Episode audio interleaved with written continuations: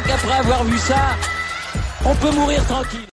Bonjour à toutes et à tous, on se retrouve pour le podcast quotidien Le Tour des Sports et on fait le point sur ce qui s'est passé ce dimanche 11 juillet.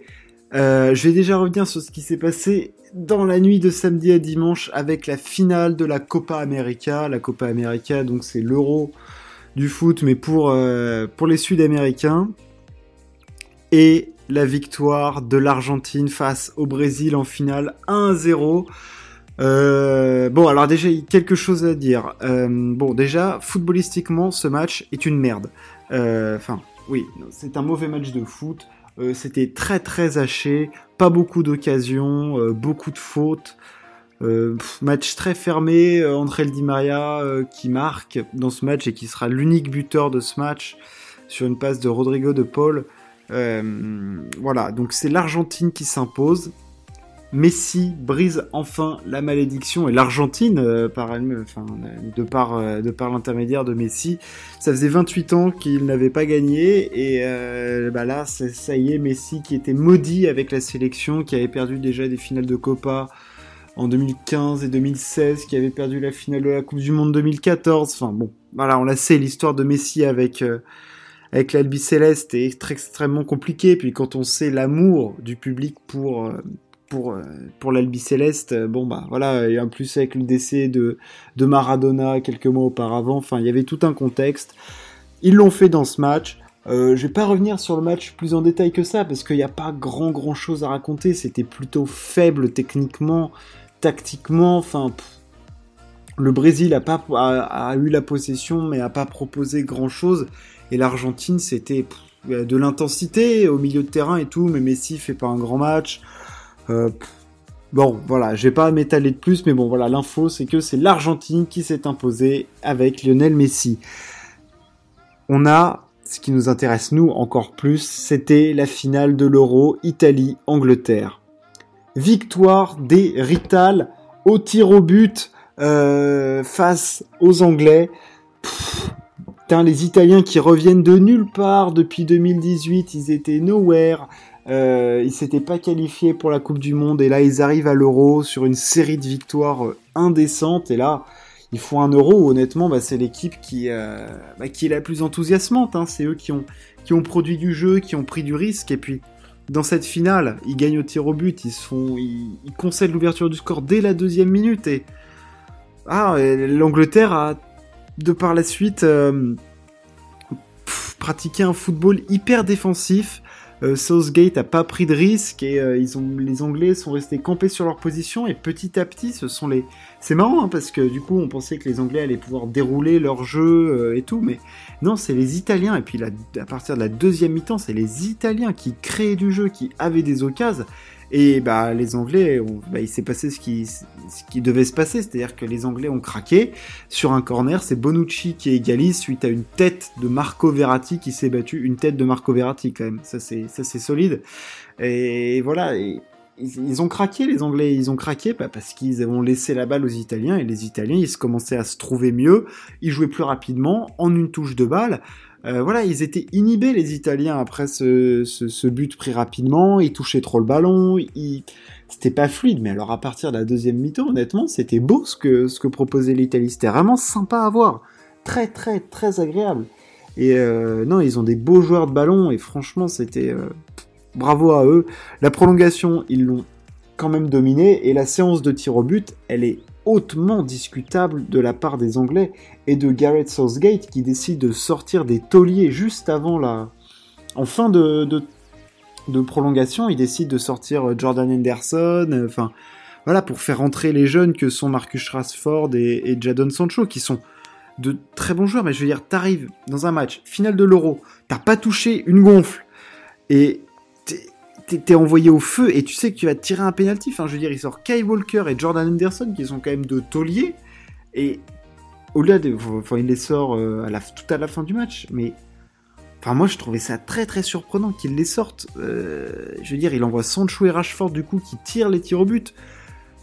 Et qu'il les rate. En plus, c'est ça le truc. C'est-à-dire que les mecs sont pas chauds, ils sont jeunes et tout. Et ok, il faut que jeunesse se fasse, machin, tout, tout ce qu'on veut. Mais Rashford, il, fait une course d'élan qui, que ma grand-mère aurait pu faire. Il tire sur le poteau. Sancho, c'est Donnarumma qui l'arrête. Et pareil, après, c'est Saka tout jeune aussi. Enfin, je veux dire, oui, c'était les, les jeunes de l'Angleterre, la relève de l'Angleterre qui a craqué, quoi. Ils, ont craqué et Donnarumma fait une, fait une super séance de tir au but. Il sort les deux derniers penalty, euh, euh, anglais, euh, bien que Jordan Pickford avait réussi à laisser un dernier espoir et c'est Sancho qui craque en dernier. non, c'est Saka qui, craque en dernier. Enfin, ils ont raté trois penalties de suite, les Anglais. Ça fait quand même un peu mal. Mais bon, euh, la malédiction continue pour les Anglais qui n'ont toujours pas gagné de titre depuis 1966 et cette Coupe du Monde. Euh, les Italiens, eux, sont sur le toit de l'Europe. La Squadra Azzurra est de nouveau au sommet du football. Euh, c'est franchement c'est fort, c'est très très fort ce qu'a fait l'Italie. Honnêtement, c'est eux qui ont proposé le, meilleur jeu de, de l'Euro, je trouve. Hein. Enfin, il y a de la fluidité, des joueurs intelligents, euh, du spectacle. Euh, quand on pense qu'en plus ils ont perdu leur latéral gauche Spinazzola, qui était euh, peut-être un de leurs tout tout meilleurs joueurs. Non, et puis il y a des joueurs de ballon quand même sur le terrain. Enfin, je veux dire, t'as du Marco Verratti, t'as du Insigne, Chiesa qui, qui sort, mais qui était peut-être le meilleur Italien du match. Barella, Jorginho. Enfin, non, non, c'était très très belle équipe de la de la Squadra Azzurra.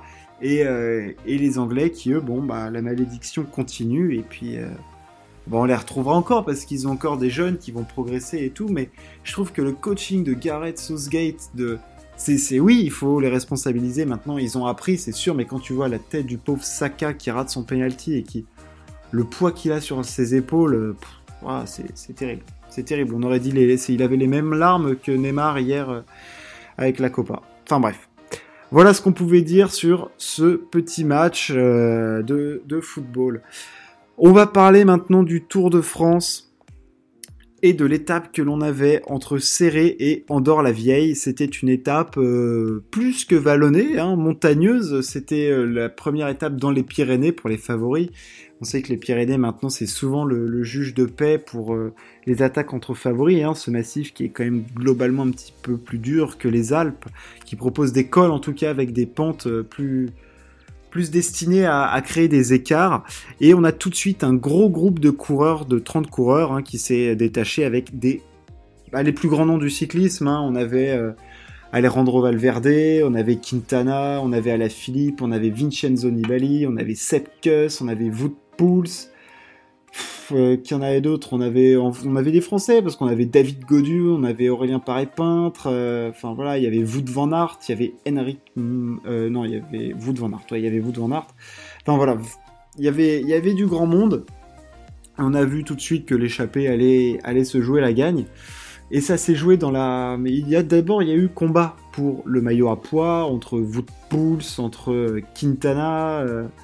Enfin bref, c'était, euh, ça a été chaud au niveau du maillot à poids parce que bah, c'est le, dernier, euh, comment dire, c'est le dernier maillot où il y a encore du, suspense quoi. Michael Woods, Van Aert, Quintana, qui, se battent, euh, qui se battent pour ce maillot. Et ça s'est joué dans la dernière montée de, de Bexalis, côte très très dure. Et c'est au final Sepp Kuss qui a réussi à tirer son épingle du jeu et euh, il y a une belle bataille dans l'échappée entre Sepkus, euh, Valverde, Valverde qui nous fait une étape à 41 balais là.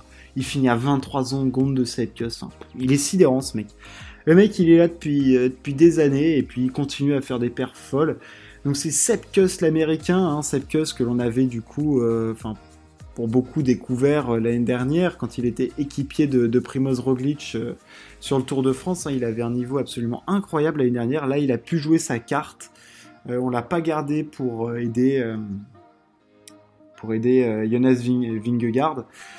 Donc il a joué sa carte et puis il a tiré son épingle du jeu. Ça a été un très très beau combat dans l'échappée. Et au niveau des favoris, eh ben, il y a quelque chose d'intéressant qui est analysé, c'est que clairement on n'a pas baissé les bras. Du côté de Ineos, on n'a pas baissé les bras, on croit encore en, la bonne, en sa bonne étoile. Ils ont fait du boulot, ils ont mis un gros gros train pour écrémer les coéquipiers de, euh, de Tadej Pogacar.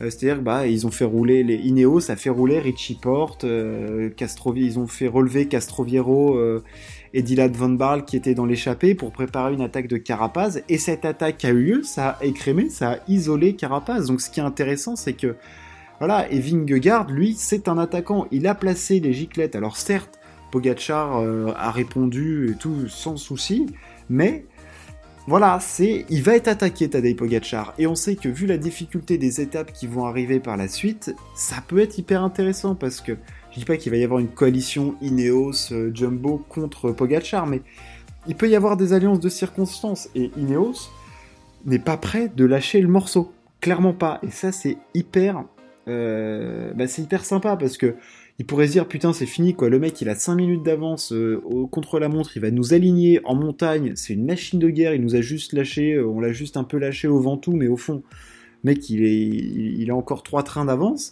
mais non, ils y croient encore, Carapaz y croit, euh, même Ouran a attaqué, Rigoberto Ouran a placé une attaque, sa première du Tour de France, je veux dire, donc ils ont pas... Ils n'ont pas rendu les armes et on va avoir une troisième semaine de très très très haut niveau.